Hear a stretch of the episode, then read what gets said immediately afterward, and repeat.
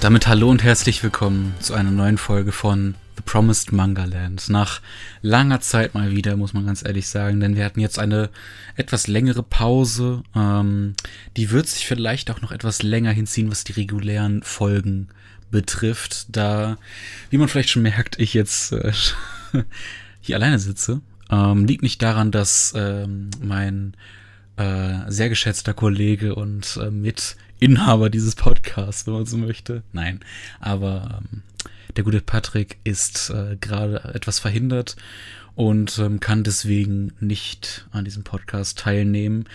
Ähm, betrachtet also im Prinzip die ersten, ich weiß nicht, wie viele Folgen hatten wir jetzt. Wir hatten ja immer den Running Gag, dass wir gesagt haben, ja, wir haben äh, so und so viele Folgen, äh, weiß ich nicht, zwölf. Aber eigentlich sind es ja 13, weil wir Folge 0 mit einberechnen müssten. Dann äh, hätten wir bisher so und so viele Folgen gemacht. Aber ähm, im Prinzip könnte man das als Staffel 1 betrachten. Ähm, wenn man so möchte.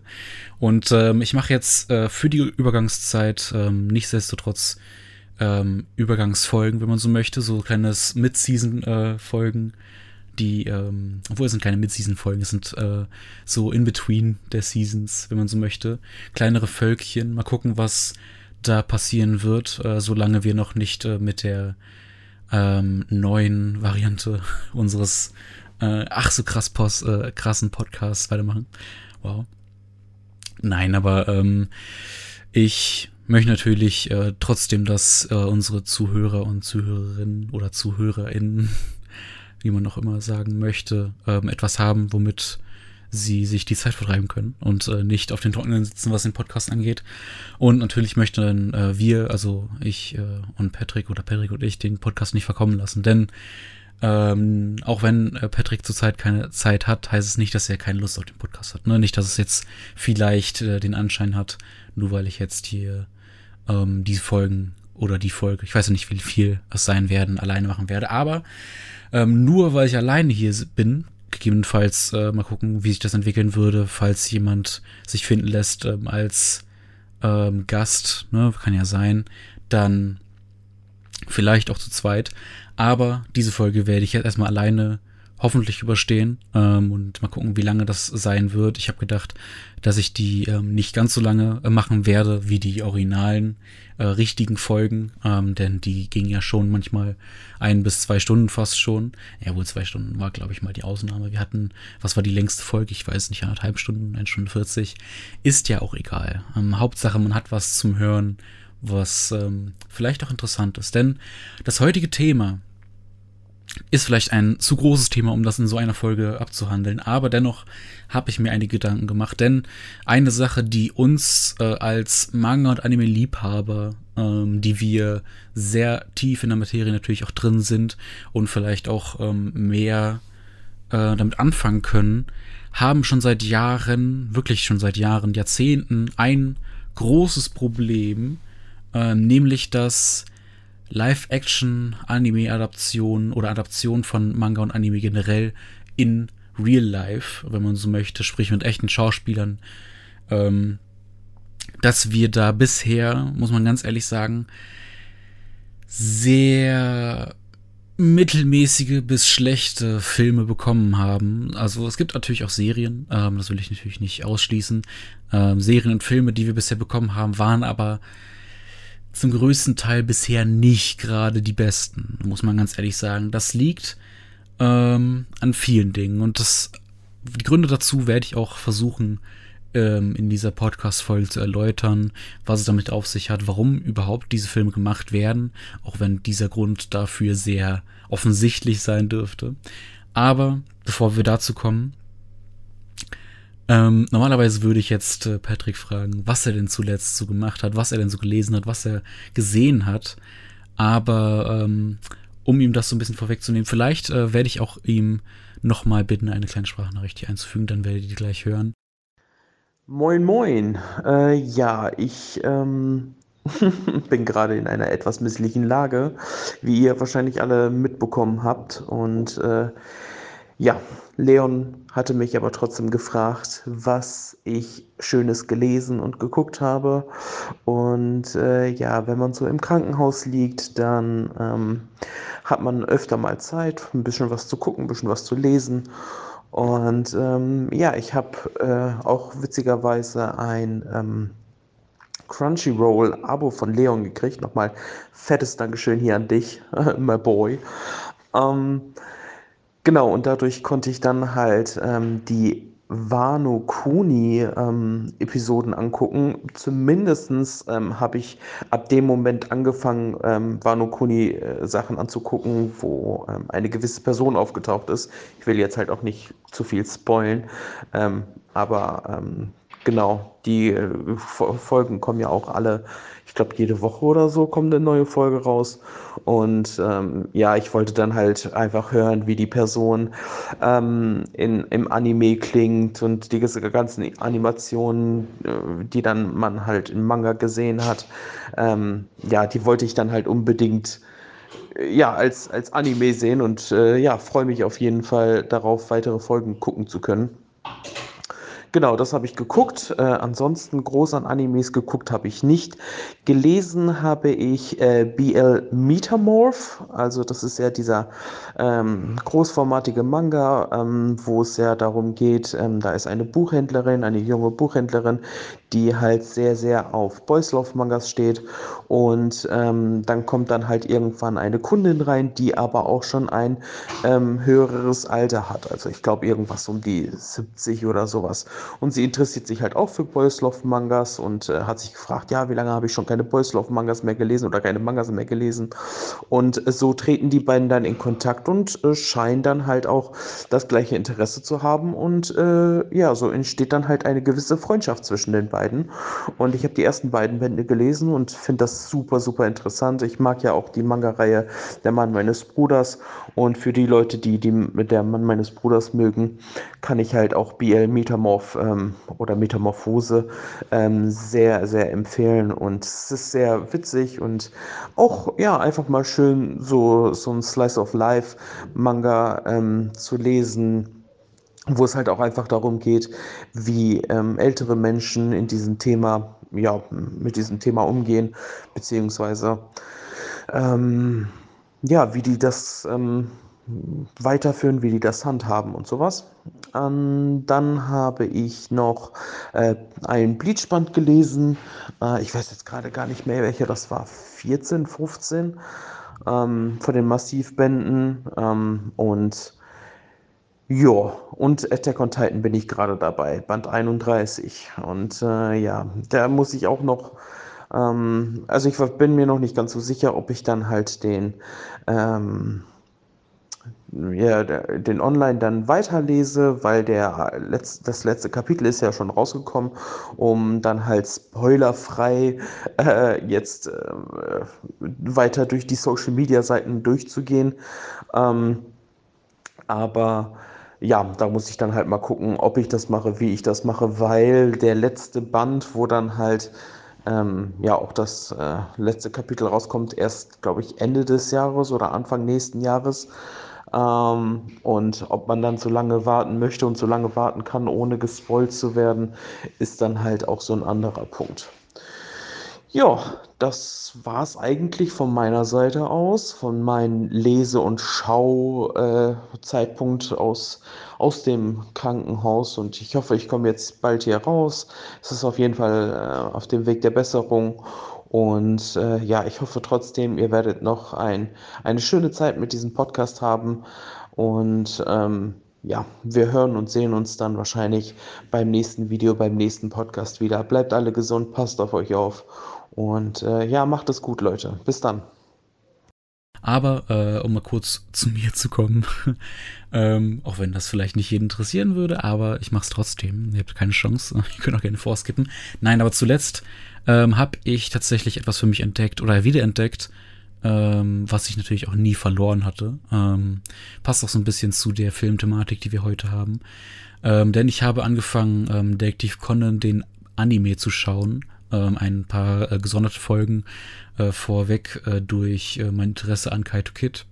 Deswegen habe ich erstmal die äh, paar Folgen, wo er auftaucht, äh, zum Teil schon gesehen. Sehr interessant, muss man ganz ehrlich sagen, denn ich finde die Dynamik zwischen ähm, äh, Conan bzw. Shinichi und äh, Kaito Kid dann doch sehr interessant. Ähm, vor allem bin ich ja nicht der Einzige, denn Kaito Kid hat ja seinen eigenen Manga und Anime bekommen äh, in der Zeit. Was auch ähm, sehr gut ist, denn der Charakter bietet auf jeden Fall mehr als das, was man in Detektiv Conan sieht. Und er kommt ja sogar in einigen Detektiv Conan-Filmen vor. Deswegen habe ich gerade ähm, den ähm, Bezug dazu gehabt. Nein, aber Detektiv Conan ist so eine Sache, die kann man sich gut weggucken. Hat man äh, jetzt auch auf Crunchyroll hinzugefügt, was für mich einer der Gründe war, warum ich das angefangen habe, denn ähm, die ersten 300 äh, plus Folgen sind bei Crunchyroll verfügbar. Leider muss man aber sagen, ist das bei dem Anime in Deutschland schwierig, da wir ja eine gewisse Flaute hatten, sagen wir es mal so. Wir hatten seit ähm, einigen Jahren natürlich wieder einen Boom, was Anime angeht ähm, in Deutschland durch halt ähm, Netflix und ähnlichen ähm, Anbietern und auch ein bisschen im Fernsehen durch Revivals auf ProSieben Max und sowas. Aber nachdem so ein bisschen der ähm, Kindheitshype von uns allen wahrscheinlich ein bisschen abgeschwächt geworden ist, geworden, ja, worden ist, ähm, weil wir damals ja viel RTL 2 geguckt haben. Äh, Detektiv Conan lief ja, glaube ich, damals auch auf RTL 2, wenn nicht sogar auf anderen Sendern wie Kabel 1 oder sowas. Aber ähm, ich kann mir vorstellen, nachdem das Ganze vorbei war, ist es wieder so ein bisschen zurückgegangen und dadurch vielleicht auch ähm, die Einschaltquoten äh, für diese ähm, Anime. Und ich glaube deswegen, ich weiß nicht, ob das der Grund ist, aber ich kann mir vorstellen, dass es auf jeden Fall ein Grund war, warum man dann ähm, die neueren Folgen nicht mehr synchronisiert hatte. Ähm, hatte ja bei One Piece damals auch sehr lang gedauert nach dem Dressrosa Arc, dass man da wieder angesetzt hatte. Oder bis zum Dressrosa Arc, ich weiß es nicht mehr ganz genau. Auf jeden Fall hat es ja da auch recht lange gedauert, ähm, bis dann neue Folgen nachsynchronisiert worden sind. Und One Piece ist ja sogar noch einer der größten Anime, wenn man so möchte. Auch Detective Conan, nicht gerade klein. Aber ähm, ja, das ist so eine Sache.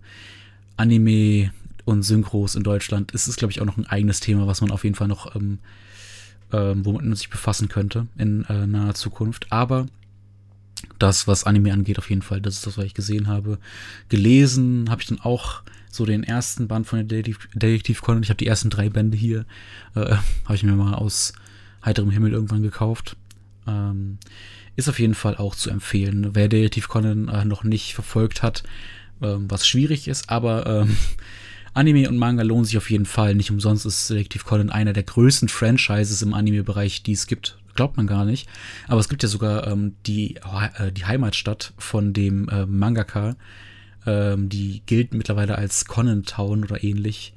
Ähm, ich weiß es nicht mehr ganz genau, ob das Conan Town war. Auf jeden Fall gibt es diese Stadt ähm, und dort gibt es mittlerweile sehr, sehr viel Merchandise, sehr viele Statuen von äh, Conan und Freunden und was weiß ich nicht alles. Also von vielen, äh, vielen ähm, Dingen aus dem Detective Conan ähm, Universum gibt es da verschiedenste Attraktionen. Und das finde ich sehr, sehr cool. Ich meine, welche ähm, Städte in Deutschland jetzt ähm, speziell haben wir, die nach etwas bestimmten komplett designt sind. Ich meine, die Stadt ist jetzt wahrscheinlich nicht allzu groß, muss man dazu sagen. Ne? Ich kann mir nicht vorstellen, dass eine Stadt wie, weiß weiß ich, äh, Berlin, Hamburg, München, die auf einmal zu einer kompletten, äh, keine Ahnung, was haben wir äh, in Deutschland, was man da äh, verwenden könnte. Ne? Also ich glaube nicht, dass eine ganze Stadt hier in Deutschland so ähm, thematisch ähm, äh, äh, neue Leben eingehaucht werden würde. Aber ne, es ist halt so eine Sache,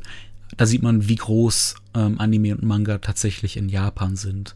Und das auch zu Recht, muss man ganz ehrlich sagen. Aber kommen wir langsam zum Hauptthema. Ich will nicht hier allzu lange um den heißen Brei herumreden. Ähm, Live-Adaption, Live-Action-Adaption von Manga und Anime per se. Ähm, natürlich die erste Frage kann man sich stellen, warum es überhaupt ähm, den Bedarf dazu gibt. Bedarf äh, von uns Fans äh, oder von uns Lesern, Zuschauern ist, glaube ich, gar nicht mal so groß da. Also wir sind, glaube ich, schon zufrieden mit den Originalen, die wir da ähm, ähm, in Manga und Anime-Form haben. Das Ding ist natürlich, dass ähm, Konzerne und ähm, verschiedene Studios da Blut lecken mit der Zeit, weil sie sehen, okay, wir haben jetzt hier, keine Ahnung, sowas wie Attack on Titan ähm, was als Manga und Anime unfassbar gut läuft, einen Riesenhype auslöst. Und warum sollten wir das Ganze dann nicht auch versuchen, in einem äh, Live-Action-Film umzusetzen, sowohl in äh, ähm, westlicher Welt als auch ähm, in japanischer Variante. Wir haben ja mittlerweile sogar zwei Attack on Titan Filme in äh, Live-Action-Varianten aus Japan. auch eher so semi-gut, äh, wie ich das gehört habe. Ich habe die nicht gesehen, aber ähm, zu dem Problem äh, von Live-Action-Filmen kommen wir auch noch. Ähm, aber das ist, glaube ich, so der Hauptgrund, warum man Live-Action-Varianten von Filmen macht oder von ähm, Animes und Manga macht. Einfach nur, um das Ganze nochmal als, ähm, ja, wie soll man sagen, als Hype abzugreifen, als äh, so um die Fans ins Kino zu locken oder in, ähm, keine Ahnung, zu sehen, den Film auf Netflix oder sonst was zu sehen. Ähm, weil es sind ja schon große Franchises und viele große Franchises werden natürlich früher oder später auch in Film- oder Serienvariante umgesetzt. Das ist ein natürlicher Prozess leider mittlerweile. Je nachdem ähm, kann es das Ursprungswerk natürlich verfälschen oder ähm, anders adaptieren und dadurch wirkt das dann manchmal ein bisschen wie so ein Tumor, den man leider ähm, nicht mehr los wird oder der halt ähm, das Ganze schon ein bisschen vergiftet hat. Ähm, natürlich kann man auch drüber hinwegsehen, auf äh, jeden Fall, das steht außer Frage. Man muss es ja nicht sehen, beziehungsweise man muss es ja auch nicht äh, für einen selbst irgendwie als ähm, dazugehörig ansehen. Aber wenn man ehrlich ist, es ist trotzdem irgendwie was, was da ist und wo man sich so denkt, ja, hätte jetzt auch nicht unbedingt vielleicht äh, sein müssen. Und ähm, da kommen wir, glaube ich, auch direkt zu dem äh, zu der Frage, warum sie denn oft nicht so gut sind. Und da ähm, haben wir wie ähm, bei fast keinem anderen Medium ähm, das äh, gleiche Problem ähm, in allen Anime oder Mangas. Es sind halt ganz andere Ansätze wie bei Romanen oder Comics meiner, meiner, meinetwegen auch. Zu Comics komme ich gleich auch noch. Aber ähm, Roman, äh, die sind immer sehr äh, von Fantasie äh, gestützt. Sagen wir, wir haben keine Ahnung, was für einen Roman nehme ich jetzt auf die Schnelle. Das ist jetzt ähm, schwierig. Nehmen wir Herr der Ringe. Wenn wir Herr der Ringe nehmen, wenn wir äh, daran denken, denken wir ähm, nicht an spezielle Gesichter, nicht an spezielle Formen, Größen, Nase, Auge, äh, Gesichter oder was weiß ich, ähm, sondern wir stellen uns jeder ähm, individuell vor, wie diese Personen aussehen. Und gerade bei Manga und Anime haben wir das halt nicht. Wir wissen ähm, durch die Manga- oder Anime-Vorgabe, wie diese Person auszusehen hat, wie ihre Charaktereigenschaften sind, ähm, durch ähm, Gesichtsexpressionen, also ne, das, wie die Figur handelt, ab, abseits von charakterlichen Zügen, die ähm, durch äh, die gesprochenen Sachen halt ähm, Ausdruck bekommen, sondern halt auch ne visuell, wie sich diese Figur dann gibt und ähm, das Problem ist dann bei Live-Action-Adaptionen, ähm, werden sie von Schauspielern verkörpert. Und ähm, für uns westlich gesehen haben wir natürlich weniger Probleme damit, uns äh, dann die japanischen Filme anzusehen, beziehungsweise diese dann als ähm, ähm, Anime-Adaption oder Manga-Adaption zu sehen, weil wir meistens die Gesichter nicht kennen. Ähm, das unterstelle ich jetzt einfach den meisten, weil ähm, nicht aus rassistischen Gründen, sondern weil wir doch eher an die westlichen Schauspieler gewöhnt sind, beziehungsweise sie halt deutlich mehr ähm, prominenter kennen, als äh, wir es die japanischen Schauspieler kennen. Ähm, dadurch ähm, haben wir nicht schon von vornherein irgendwie eine Meinung zu dem Charakter. Soll heißen, würde jetzt übertrieben gesagt jetzt auf einmal Son Goku von Leonardo DiCaprio gespielt werden. Ich wüsste nicht warum, aber ne, wäre eine Möglichkeit. Dann wüssten wir aber durch die Rollenverteilung schon ungefähr, wo diese Rolle hingeht, weil ähm, viele Charaktere bekommen ja einen Schauspieler extra zugewiesen, weil dieser Schauspieler zu dieser Rolle passt. Und ähm, wir wissen, was dieser Schauspieler, was den Schauspieler ausmacht. Und manchmal können wir auch manche Schauspieler nicht von der Rolle trennen, beziehungsweise Schauspieler nicht vom Schauspieler trennen. Das soll heißen, wenn äh, Leonardo DiCaprio eine Rolle spielt, äh, bekommt er automatisch einen äh, Sympathiebonus, weil wir den Schauspieler vielleicht sehr gern mögen oder ähm, schon aus anderen Rollen kennen. Ähm, das kommt ja automatisch mit einher. Das können wir auch gar nicht ausstellen. Ich zum Beispiel bin kein riesengroßer Fan von, weiß was ich, von Will Smith oder ähm, äh, äh, ähm, äh, Tom Cruise, weil die eine zu große ähm, eigene Persönlichkeit haben und ähm, ich kann den Charakter dann meistens nicht unbedingt vom Schauspieler trennen, beziehungsweise einen ähm, Charakter Charakter sein lassen, ohne den Schauspieler dahinter zu sehen. Weil Will Smith und Tom Cruise spielen meistens sehr ähnliche Rollen und dadurch ähm, assoziiert man automatisch diese Charaktere mit dieser Rolle. Soll heißen, wenn ich jetzt ähm, einen, keine Ahnung, irgendeinen Will Smith-Film gucke, äh, Man in Black oder ich gucke äh, Fresh Prince from Bel Air oder was weiß ich nicht alles, sehe ich eher Will Smith als die Rolle, die er spielt. Und das ist so ein bisschen das Problem, was man dann bei Live-Action-Adaptionen auch manchmal hat.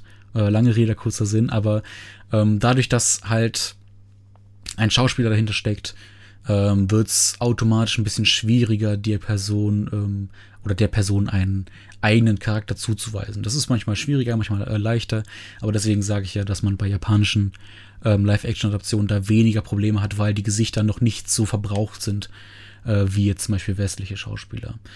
Ähm, aber ähm, auch ein weiterer Grund, warum oft diese Realverfilmungen nicht so gut funktionieren, ist halt ähm, das Budget vielleicht auch, äh, weil je nachdem, was man für einen Film hat, ähm, ich werde über, äh, über den Podcast hinweg auch viele ähm, Live-Action-Adaptionen kurz nennen, einfach nur um ähm, ein Beispiel zu nennen, weil es gibt sehr, sehr viele Live-Action-Adaptionen mittlerweile von bekannten Anime oder Manga. Also im Prinzip kann man alle bekannten Manga ähm, suchen und man findet geplante Live-Action-Adaptionen oder bereits vorhandene. Zum Beispiel Bleach, Death Note oder Tokyo Ghoul oder Death, Death Note habe ich gerade gesagt, wow. Jojo gibt sogar auch eine äh, Live-Action-Adaption und ähm, was ich mit dem Budget meine, je nachdem, wie anspruchsvoll das Universum ist, kann es natürlich auch schwieriger sein, das Ganze umzusetzen. So, wenn wir jetzt ein, ähm, ein, ein, ein, was, was ist denn etwas äh, auf dem Boden gebliebenes, wenn man so möchte? Ähm, Erased. Es gibt sogar ein, ähm, eine Live-Action-Adaption zu Erased, also zu dem Manga äh, Die Stadt, in der es mich nicht gibt. Zum gleichnamigen ähm, Anime Erased gibt es auch einen Film der auch ein japanischer Film ist, eine ähm, Realverfilmung.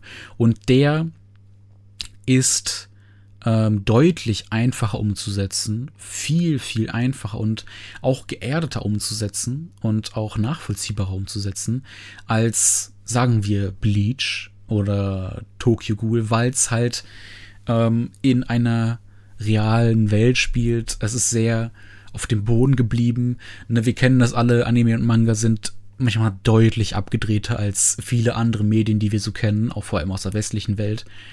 Ähm, und da ist es dann schwieriger, das Ganze so zu verpacken, dass es auch real wirkt. Ich meine, wenn wir jetzt etwas wie Bleach haben, das Ganze mit der Geisterwelt könnte schwierig sein, vor allem weil es in diesen Live-Action-Adaptionen dann ja versucht wird, das Ganze ähnlich wie im Anime oder Manga aussehen zu lassen. Und das wirkt dann meistens nicht real, weil ähm, Komme ich auch noch gleich zu. Ich habe sehr viele ähm, äh, Gründe, warum das nicht funktioniert und warum äh, das nicht äh, gemacht werden sollte, aber ähm, eins nach dem anderen. Aber zum Beispiel auch Ghost äh, in the Shell ist also ein Ding, das ist so ein Zwiespalt. Es ist sehr geerdet, aber zeitgleich auch Science-Fiction-mäßig unterwegs. Aber ich finde, Ghost in the Shell ist dafür noch ein positives Beispiel, wie es umgesetzt werden kann, ähm, nachvollziehbar. Ähm, aber solche Sachen wie Bleach oder Tokyo Ghoul, selbst Tokyo Ghoul hat halt durch diese, ähm, und ich werde mir jetzt vielleicht viele Hater holen, aber ich glaube, das war Klinke, ne? Ähm, die, durch die Klinken der Ghouls und der, der Agenten, die es da gibt, ähm, die sehen ja schon sehr abstrus aus und sehr ähm, unnatürlich und sowas dann ähm, ins reale Leben umzusetzen, kann dann schon schwierig sein. Und ähm, je abgedrehter es wird, desto, schwieriger wird's auch. Und desto mehr ähm, CGI oder pra äh, praktische Effekte braucht man. Und das geht natürlich auch ins Geld. Deswegen sind solche Anime-Adaptionen meistens auch entweder schlecht umgesetzt, weil das Geld fehlt, oder mit einem sehr großen Kapital, ähm, beziehungsweise Budget, nicht Kapital, ein sehr großes Budget dahinter. Und ähm, da geht man dann weniger Risiken ein, vielleicht sogar. Ne? Ähm, zu den Hollywood-Adaptionen kommen wir auch noch, weil die ja meistens mehr Budget haben und ähm, sich dafür aber weniger trauen gefühlt.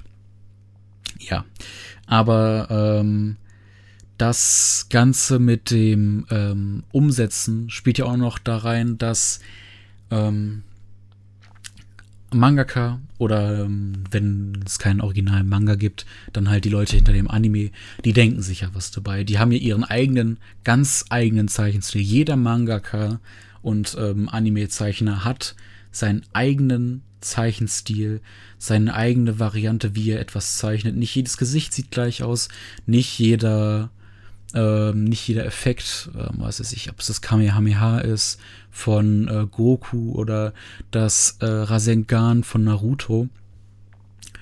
Ähm, alles sieht anders aus, jedes hat so seinen eigenen Charakter, sein eigenes Charisma.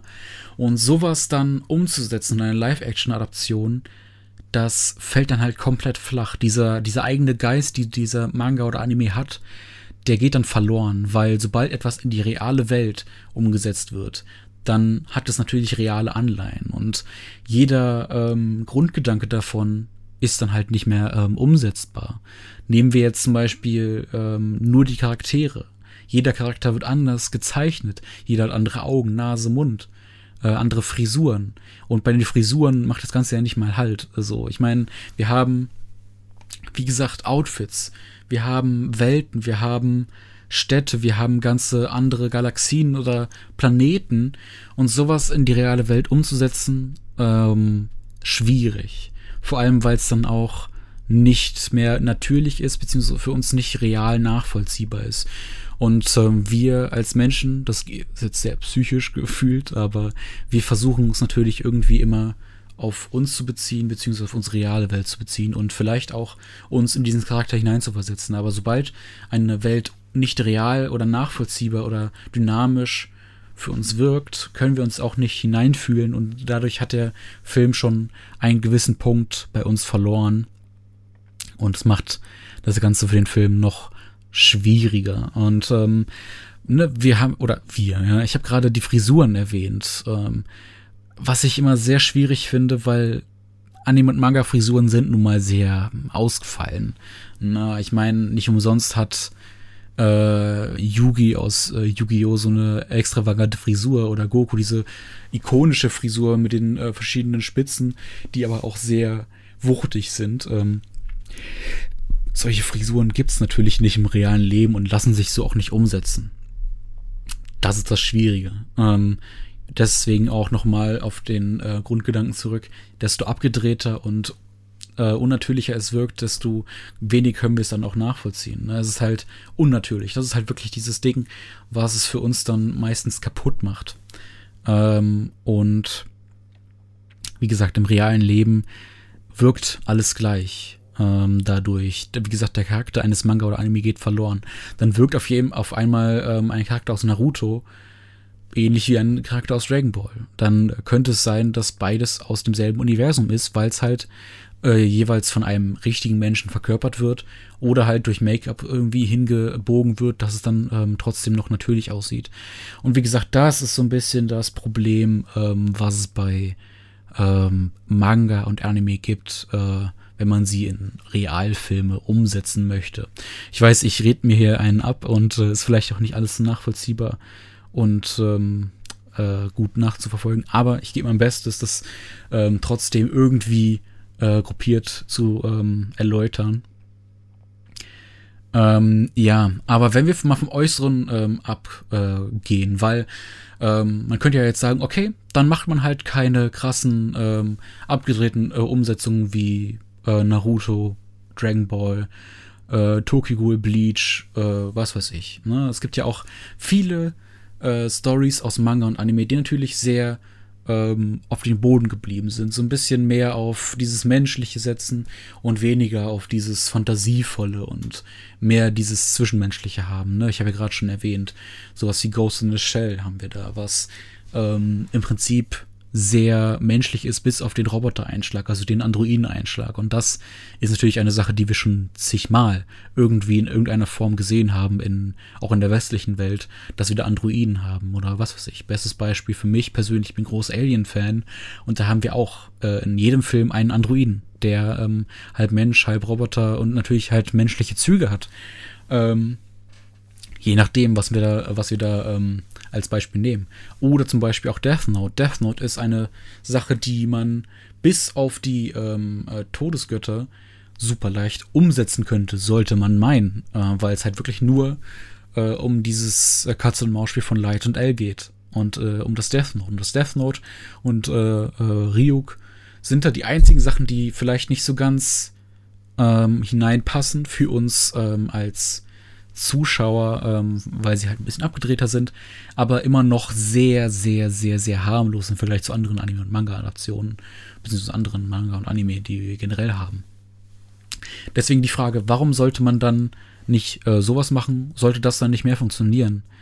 Ähm, ja und nein. Äh, wie gesagt, da spielt einmal das mit äh, hinein, ähm, dass natürlich äh, jeder Mangaka oder Anime-Zeichner äh, äh, oder Ersteller ähm, gewissen Grundgedanken hinter seiner ähm, visuellen Umsetzung hat. Aber wenn wir es visuelle außen vor lassen, haben wir immer noch ein großes Problem. Und das haben auch viele westliche ähm, Adaptionen oft das Problem, weswegen auch viele da floppen. Denn ähm, viele Adaptionen scheitern an der Story und den Charakteren.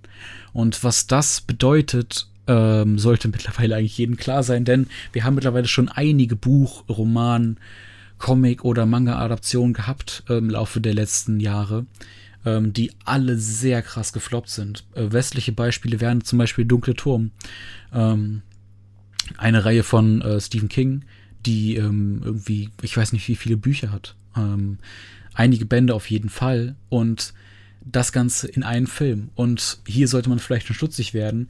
Wie will man diese ganzen Filme, äh, diese ganzen Bücher in einen Film packen?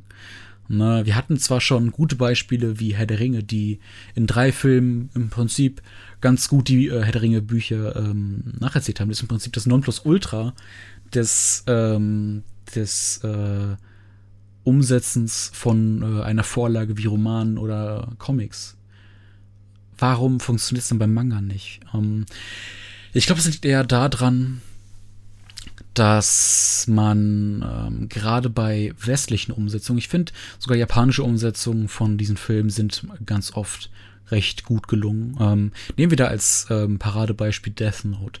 Die japanischen Death Note-Filme sind allgemein hin recht gut ähm, angekommen. Ich habe sie zwar nicht gesehen, aber ich habe bisher wenig Schlechtes gehört. Wenn wir dann mal auf die Netflix-Adaption, also auf die westliche ähm, Kino-Adaption, wenn man so möchte, ähm, schauen, die ist halt gar nicht gut angekommen.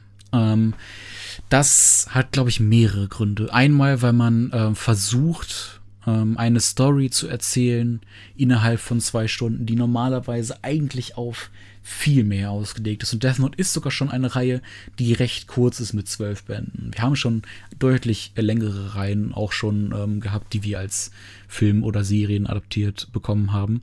Aber Death Note ist halt recht kurz, ähm, hat sogar im Anime recht wenig Folgen vergleichsweise. Ich meine, wir haben irgendwie 38, 39 Folgen, ähm, was für ein Anime nicht so krass lang ist. Ähm, klar gibt's auch kürzere. Aber dennoch, ähm, warum hat das dann äh, in der amerikanischen Variante nicht geklappt? Ähm, einmal weil halt Charaktere umgeschrieben worden sind. Man hat versucht, ähm, die Charaktere zu verwestlichen, wenn man so möchte, weil man vielleicht Angst hat, dass ähm, das westliche Publikum ähm, generell mit dem japanischen, mit der japanischen Art und Weise nicht gut klarkommt. Ähm, nicht umsonst ähm, erscheinen für Außenstehende ähm, Anime und Manga recht abgedreht, ähm, oft auch ein bisschen zu äh, ausgeprägt in manchen äh, Belangen was weiß ich, vor allem weibliche ähm, Charaktere werden ja oft recht freizügig dargestellt oder recht, hm, ne, man weiß, worauf ich hinaus möchte. Ähm, aber es ist ja schon eine gewisse andere Art und Weise, wie solche Geschichten erzählt werden. Und ähm, im dem Fall von Death Note wollte man das Ganze so ein bisschen verharmlosen, so ein bisschen mehr an die Sehgewohnheiten der westlichen Welt anpassen und das Ganze auch irgendwo ansiedeln, dass wir es auch verstehen. Ich meine, in der Death Note-Variante von äh, Netflix hat man das Ganze nach Amerika verfrachtet, glaube ich. Ähm, das auf jeden Fall. Light geht auf einmal auf eine Highschool. Man hat sehr viele ähm, Sachen von der Story umgeschrieben, rausgekattet, wo man sich so denkt, warum hat Light jetzt auf einmal nur noch einen Vater und keine, äh, keine Schwester und keine Mutter mehr? Warum ist er jetzt auf einmal so eine nervige ähm, Persönlichkeit? Warum ist er jetzt nicht mehr so ähm, klug äh, und vorausplanend? Und warum ist L auf einmal nicht, ähm, dass mich das stört, aber ne, warum ist er auf einmal äh, ähm, von dunkler Hautfarbe? Ich meine, Schauspieler hin oder her, das ist ja egal. So, aber es gibt ja eine gewisse Vor Voraus, es gibt eine Vorausgabe, genau. Der, der Anime oder Manga setzt ja etwas voraus. Und ähm, man hat es halt hier auch amerikanisiert, dass man da halt einen ähm, schwarzen Schauspieler ähm, als äh, L ähm, genommen hat. Was ja auch nicht schlimm ist. Ne? Daran scheitert es ja nicht. Daran scheitert kein Film, ähm, einen äh, Charakter auf einmal eine andere Hautfarbe zu geben. Das ist Quatsch. Ne? Aber ähm, es kumuliert äh, ja sicher auf jeden Fall, dass man da viele Änderungen hat. Warum ist Misa auf einmal nicht mehr Misa? Warum hat sie auf einmal einen anderen Namen? Warum ist sie auf einmal ähm, nicht mehr auf Light fixiert? Warum ist sie auf einmal eine Persönlichkeit, die Light sogar schaden möchte, der Welt schaden möchte und ähm, nicht mehr den Grundgedanken von Kira ähm, versteht oder nacheifern möchte? Also das sind alles so Umsetzungen oder ähm, Änderungen, die das Ganze nicht mehr zu Death Note machen, weil es dem Original halt komplett den Mittelfinger zeigt. Ich verstehe es nicht, warum. Und das ist sogar eine Umsetzung, die noch recht easy, doof gesagt, umzusetzen ist, weil es halt noch recht menschlich ist und sehr ähm, äh, zurückgezogen, was die typischen äh, Anime- und Manga-Tropes angeht. Deswegen verstehe ich nicht ganz, wie äh, man das so gegen die Wand fahren konnte. Man wollte vielleicht, und das ist so der Grund, warum viele solcher Hollywood-Adaptionen äh, floppen. Man wollte vielleicht auf Nummer sicher gehen, denn solche Adaptionen von so großen Sachen haben ja dann auch dementsprechend immer ein großes Budget. Wir hatten jetzt die letzten Jahre neben Death Note auch noch ähm, Alita Battle Angel oder Ghost in the Shell ähm, als ähm, Anime ähm, und man hat bei allen mehr oder weniger das gleiche Problem. Man wollte zu viel äh, von der Originalstory, von Originalschauplätzen, von ähm, Rahmenhandlungen hineinpressen und daran scheitern dann halt die meisten Umsetzungen, weil sie dann manche Sachen zum Beispiel umsetzen. Zum Beispiel, es gibt diese eine Verfolgungsjagd in Ghost in the Shell, ähm, wo ähm, äh, wie hieß die Motoko Kusanagi, ne? Ähm, wo sie halt einen Verbrecher jagt, der ähm, wie sich dann im Nachhinein herausstellt, ein ähm, darauf programmiert worden ist, diese äh, Verbrechen zu begehen. Und diese Szene gibt es auch in dem Film, aber sie wird nicht großartig weiter erklärt und was die Bedeutung dahinter ist, wird auch weggelassen. Dass Ghost in the Shell ähm, eine große ähm, äh, Bedeutung und eine sehr philosophische, äh, eine philosophisch schwangere ähm, Story ist, das ist ja, denke ich mal, bekannt und das sieht man auch sehr gut umgesetzt in der Anime-Variante von, wann waren es die 99? 1997, 98, irgendwo, 95 vielleicht sogar, ich weiß es gerade nicht. Auf jeden Fall vor 2000. Ähm, und äh, damals hatte man das wirklich gut umgesetzt. Aber jetzt in der Hollywood-Adaption hat man diesen Grundgedanken, irgendwie den, diesen, diesen Funken, den Ghost in the Shell eigentlich haben sollte, verloren weil man vielleicht auf Nummer sicher gehen wollte. Und das ist so ein bisschen das Problem. Man setzt auf bekannte Gesichter, in dem Fall Scarlett Johansson, damit der Film auch gut ankommt. Ich meine, Scarlett Johansson ist eine gute Schauspielerin, ist eine äh, wirklich, wirklich ähm, gut ähm, umgesetzte Variante vielleicht auch von ihr. Also, was heißt gut umgesetzte Variante? Aber sie spielt den Charakter gut. Ne? Es ist ja äh, nicht ausgeschlossen, dass sowas dann nicht auch möglich ist. Aber warum muss man jetzt einen Hollywood-Star nehmen? Einfach nur, weil man sich denkt, ey, sonst wird der Film nicht gut ankommen. Aber für wen macht man diesen Film dann? Macht man den für die Fans? Macht man den für die Anime- und Manga-Liebhaber? Nein. Man macht den Film im Prinzip dann für die breite Masse. Und das ist so das, ähm, wo man dann die Angst vor hat, dass man dann vielleicht so ein bisschen die Leute verschreckt mit den äh, Dingen, ähm, die den, äh, das Original ausmachen. Nicht nur jetzt auf Ghost in the Shell bezogen, sondern halt auch auf die anderen Adaptionen. Dass man da irgendwie Angst hat, dass die Leute es nicht verstehen, ähm, dass es eher als Popcorn-Kino herhalten soll, damit so viele Leute wie möglich es sehen. Also man sieht, dass es auf jeden Fall viele Probleme gibt ähm, und dass man äh, das Gefühl hat, dass viele dieser Leute das Grundwerk, das, also das zugrunde liegende Werk nicht nachvollziehen können oder nicht verstanden haben. Ähm, und das ist so ein bisschen das Problem, ähm, was ich dann auch noch sehe. Also man hat das, ähm, die Vorlage nicht verstanden, man hat sich nicht genug damit befasst, man sieht nur, oh, das ist, das ist cool, das ist cool, wir nehmen das mit und das mit, wir packen da jemanden rein, den die Leute kennen, schauspielermäßig. Ne? Es gibt natürlich auch gute Beispiele. Ich glaube, ähm, dass Elite Battle Angel ja dennoch gut funktioniert hat für eine Hollywood-Adaption. Ähm, aber ich verstehe nicht, warum man dann nicht aus den vergangenen Fehlern lernt. Ich meine, wir hatten schon vor über zehn Jahren eine der schlechtesten Umsetzungen, die es je gab und vielleicht auch je geben wird mit Dragon Ball Evolution. Und Dragon Ball Evolution würde ich nicht mal meinem schlimmsten Feind empfehlen. Was, was haben die sich dabei gedacht? Ich meine, ähm, die Namen sind gleich geblieben, die Story ist komplett anders.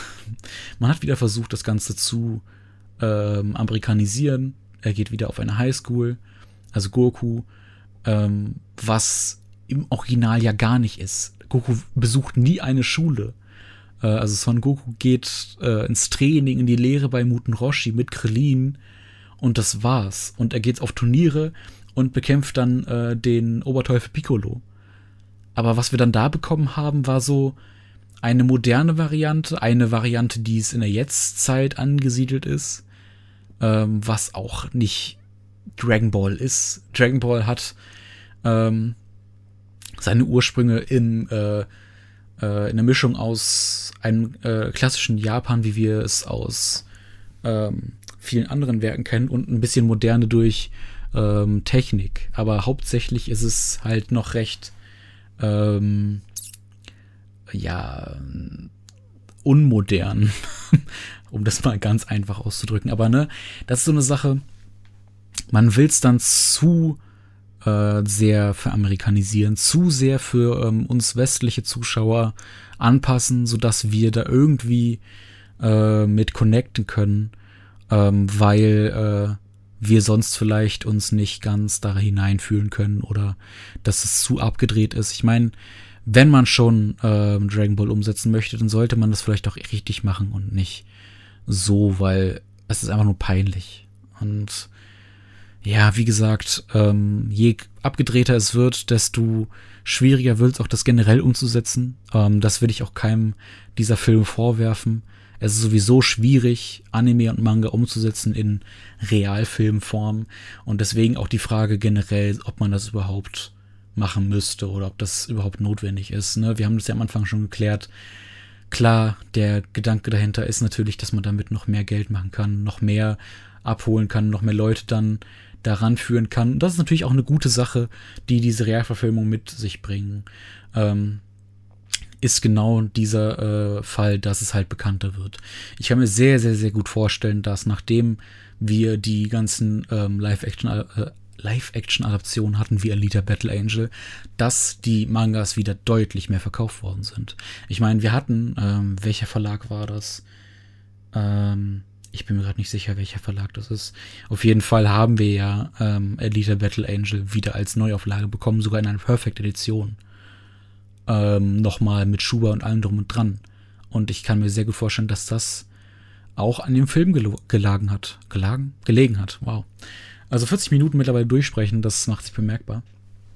Aber ich werde auch gleich zum Ende kommen. Keine Angst. Ähm, es ist dennoch ein groß, äh, großes Thema, was ähm, auch sehr, sehr schwer äh, in dieser kurzen Zeit zu, zusammenzufassen ist. Aber ja, Hollywood-Verfilmung, ich habe jetzt genug darüber gesprochen, warum diese alle nicht funktionieren. Es ist halt schwierig. So, und dann kann man sich natürlich fragen, ähm, einer meiner letzten Punkte, die ich noch ansprechen wollen würde, ist, warum funktionieren dann aber Comics ich meine, Manga sind ja nichts anderes als japanische Comics. Es ist ja sogar der Begriff für japanische Comics. Aber warum funktionieren dann westliche Comics so gut? Ne, wir haben ja die letzten Jahre den Siegeszug von Marvel mitbekommen. Aber warum funktionieren diese Sachen so viel besser als Manga-Umsetzungen? Vor allem, weil wir auch viele Manga haben, die recht gut umzusetzen wären. Nun, das ist eine Sache. das sehen wir in der nächsten Folge. Nein, aber Comic-Adaptionen funktionieren, glaube ich, deswegen so gut, weil es halt auch wirklich echte Charaktere sind, also nachvollziehbare Charaktere sind immer Menschen, die gewisse Fähigkeiten haben oder gewisse Fähigkeiten entwickeln. Meistens ähm, haben sie einen ähm, normalen Ursprung, sprich, sie sind normale Menschen, die dann irgendwie in diesen Kontakt bekommen mit ihren Superkräften. Also wenn wir jetzt nur an Superhelden-Comics denken, in dem Fall, äh, für dieses Beispiel, weil wir gerade, oder weil ich gerade Marvel angerissen habe oder ähm, auch DC. Ähm, die funktionieren halt deutlich besser, weil wir halt normale Menschen haben. Und sobald ein normaler Mensch in einem Film vorkommt, wissen wir, das habe ich auch gerade schon erwähnt gehabt, kann man sich dadurch deutlich besser identifizieren. Denn das ist eine große Sache, die viele Filme ausmachen und auch viel ähm, äh, floppen lässt oder auch nicht. Denn wenn wir uns in die Charaktere hineinfühlen können, ist es für uns auch deutlich nachvollziehbarer, äh, was diese Person macht, wie sie handelt und ähm, wir haben auch eine emotionale Bindung zu dieser Figur. Und das bleibt halt meistens bei Anime-Adaptionen oder Manga-Adaptionen aus, weil sie erzählen zwar die Geschichte, aber sie machen die Charaktere nicht interessant. Sie bringen uns die Charaktere nicht näher und ähm, lassen sie noch recht grau zurück. Also sie werden nicht richtig ähm, ausgearbeitet, sondern es wird eher der Fokus auf äh, das große Ganze gelegt, aber nicht auf die Charaktere, die eigentlich meistens diese Story ausmachen. Und das ist auch ein Problem. Ich meine, wir haben Ghost in the Shell, äh, die Adaption. Klar, das Original legt ähm, auch nicht so unfassbar viel äh, äh, Wert auf die Charakterentwicklung von äh, äh, Kusanagi, aber dennoch ähm, ist es halt unsere Hauptperson, die wir verfolgen. Und es geht die ganze Zeit um sie. Und wir haben oft sehr philosophische Fragen, die sie aufwirft, die ihr gestellt werden und auch nach denen sie handelt. Und genau das bleibt in der amerikanischen Variante zum größten Teil aus. Wir verfolgen sie nur, aber wir werden nie in diesen Charakter hineingezogen, so wie es äh, im Original ist. Und ähm, sowas ist dann halt bei der Comic-Umsetzung von westlichen Comics halt deutlich besser gelungen ähm, weil es halt reale Charaktere sind. Meistens spielt sogar in realen Städten, äh, die wir nachvollziehen können. Es sind ja reale Welten, die dort gezeigt werden, weiß ich nicht. Keine Ahnung, viele Spiele in, in New York zum Beispiel. Spider-Man kommt aus. Äh, woher kommt der nochmal? Brooklyn?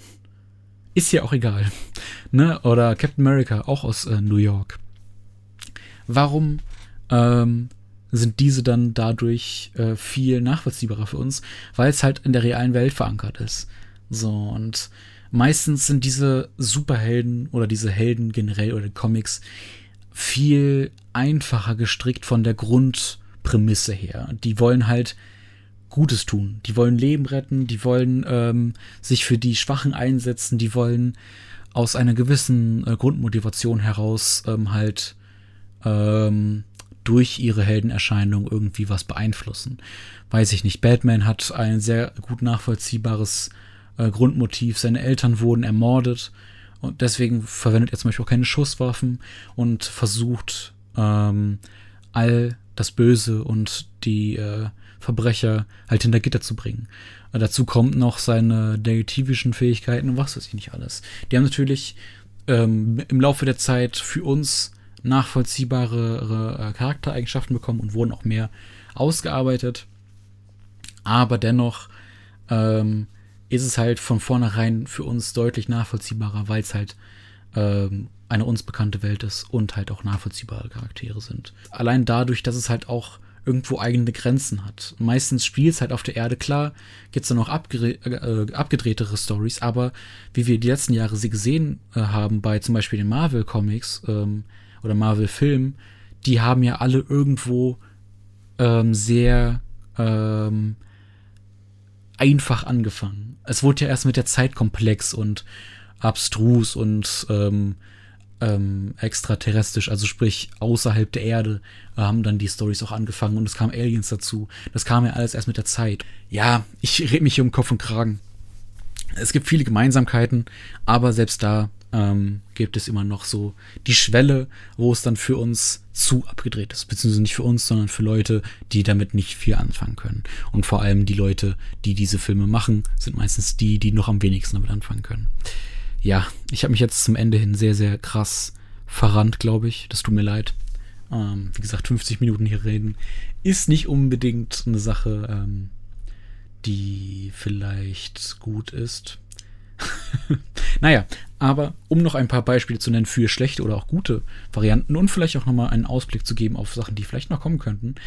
Ähm, gute Sachen wären zum Beispiel, äh, wir haben letztens ähm, eine Serie bekommen zu ähm, einer Adaption von Alice in Borderland, die, so wie ich gehört habe, ich wollte sie auch unbedingt noch gucken, aber die auch deutlich äh, besser angekommen ist als viele andere Umsetzungen und ähm, das Ganze noch ähm, sehr, sehr gut ähm, natürlich umgesetzt werden konnte, aufgrund dessen, dass es eine Serie ist. Und ich glaube, auch viele Dinge würden auch deutlich besser funktionieren, wenn es eine Serie ist. Muss ich ganz ehrlich sagen, weil ein Film meistens zu wenig Spielraum gibt. Ein Film ist halt zeitlich irgendwo begrenzt. Meistens wollen die Firmen nicht länger ähm, als zwei bis drei Stunden haben. Gerade bei Animationen meistens nicht mehr als zwei Stunden. Und ähm, ja, je mehr man ähm, umsetzen muss, desto schwieriger wird's. Ähm, ja, viele ähm, äh, Stories haben, keine Ahnung wie viele Bände oder äh, Folgen vom Anime und das wollen die meistens dann irgendwie reinwurschteln, dass es dann klappt. Hat man ja gesehen bei Death Note.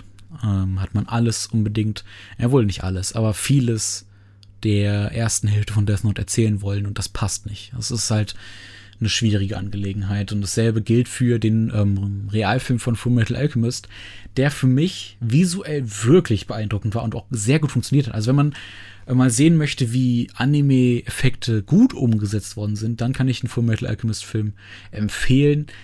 Wenn man sehen möchte, wie die Story von Full Metal Alchemist in zwei Stunden runtergebrochen wird und das auch nicht wirklich gut, kann man sich den Film auch angucken. er ist nicht schlecht, ähm, die Story wird trotzdem irgendwie mehr oder weniger gut erzählt, aber was die Effekte angeht, kann der sich auf jeden Fall sehen lassen. Und ähm, hier auch der Fall, das ist eine japanische Variante, ähm, sprich, die Gesichter sind noch unverbraucht. Das hört sich immer fies an, aber äh, wir verbinden diese Schauspieler nicht mit irgendwem anders und das ist vielleicht auch das Gute. Ein weiterer guter Film soll auch der äh, Roni Kenshin-Film sein. Ähm, Gibt es, glaube ich, so mittlerweile mehrere, aber das ist so eine Sache, ähnlich wie Blade of the Immortal. Blade of the Immortal ist ebenfalls eine Anime-Umsetzung äh, im Realfilm, ähm, die halt wirklich tausendmal besser funktionieren, funktionieren als viele andere, weil sie halt sehr real sind. Es sind beide Stories, die äh, zu einer mittelalterlichen Japan-Zeit spielen und dort halt auch ähnlich zu anderen ähm, Stories sind, die wir in der westlichen Welt schon hatten. Nur, dass da ein besonderer Kniff dann vielleicht dahinter steckt. Ähm, ich meine, Blade of the Immortal, ich will da nichts spoilern, aber der Name kommt ja nicht von ungefähr, doof gesagt. Ähm, also das ist halt immer noch sehr zurückhaltend. Und solche Sachen funktionieren dann tatsächlich immer am besten. Gut, aber auch Alita, Alita Battle Angel kann man sich auf jeden Fall angucken als Hollywood-Umsetzung. Ähm, ähnlich verhält sich das Ganze mit äh, der japanischen Variante von Death Note. Wie gesagt, die sind auch tatsächlich nicht mal so schlecht umgesetzt äh, wenn man über viele Sachen hinwegsehen kann. Ähm, denn äh, japanische Sachen sind ja dann meistens immer noch so ein bisschen schauspielerisch abgedrehter als die westlichen Dinge, weil man da doch noch irgendwie versucht, den Charakteren irgendwie so nah wie möglich zu kommen. Ähm, und äh, wer Anime- und Manga-Charaktere kennt, die sind ja dann doch charakteristisch ein bisschen mehr over the top. Naja, aber ja, wer übrigens schlechte Filme sehen möchte, der kann sich auf jeden Fall die Realverfilmung von Death Note geben, von der Netflix-Variante. Die ist halt wirklich grottenschlecht. Genauso wie Dragon Ball Evolution. Ich meine, das äh, weiß, glaube ich, jeder, dass das halt komplette Grütze ist. Aber ja, wie gesagt, am Anfang habe ich erwähnt, dass es mittlerweile zu fast jedem eine Realfilm-Variante gibt. Und so wird es auch demnächst kommen, denn als Aussicht für die kommenden Sachen, wir haben eine Yu Yu Hakusho Serie, die kommen soll. Die One Piece Netflix Serie soll auch immer noch kommen. Wir haben eine ähm, westliche Adaption zu Your Name in der Pipeline irgendwo, worauf ich mich ja gar nicht freue. Weil Your Name so eine Sache ist, klar, es ist sehr down to earth und sehr ähm, Slice of Life mäßig, aber da könnte der Spirit vielleicht auch verloren gehen von dem Grundprinzip. Aber ja, ich denke, das wäre es dann äh, zu diesem Thema. Natürlich ist es eine Sache, die man noch viel, viel, viel krasser ausarbeiten könnte. Aber das ist so die Sache, die ich auf jeden Fall äh, erwähnen wollte, warum ähm, westliche Adaptionen meistens nicht so gut sind, woran es liegt, warum ähm, generell Realverfilmungen äh, vielleicht nicht so gut sind und warum wir sie überhaupt brauchen, ist so die Sache. Äh, jedem das seine, aber ich denke, ich äh, spreche dafür viele, wenn ich sage, dass wir auch sehr zufrieden sein können mit der normalen Manga- und Anime-Variante, denn dadurch geht der Geist des Werkes nicht verloren.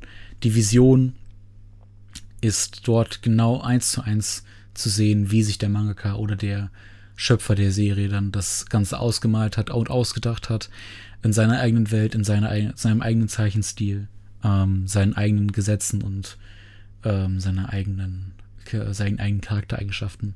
All das spielt halt damit rein und vieles davon geht dann leider verloren. Deswegen bin ich der Meinung, dass vieles davon einfach nicht benötigt wird. Aber um jetzt wirklich mal meinen ähm, fast schon einstündigen Monolog hier beenden zu ähm, können. Wie seht ihr das Ganze denn? Wie ist denn eure Meinung dazu?